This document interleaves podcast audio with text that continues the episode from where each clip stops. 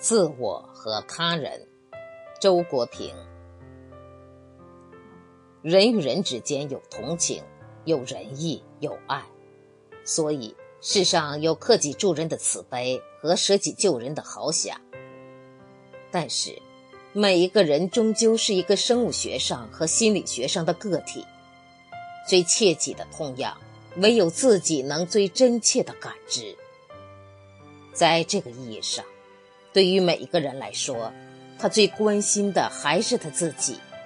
世上最关心他的也还是他自己。要别人比他自己更关心他，要别人比关心别人自己更关心他，都是违背作为个体的生物学和心理学本质的。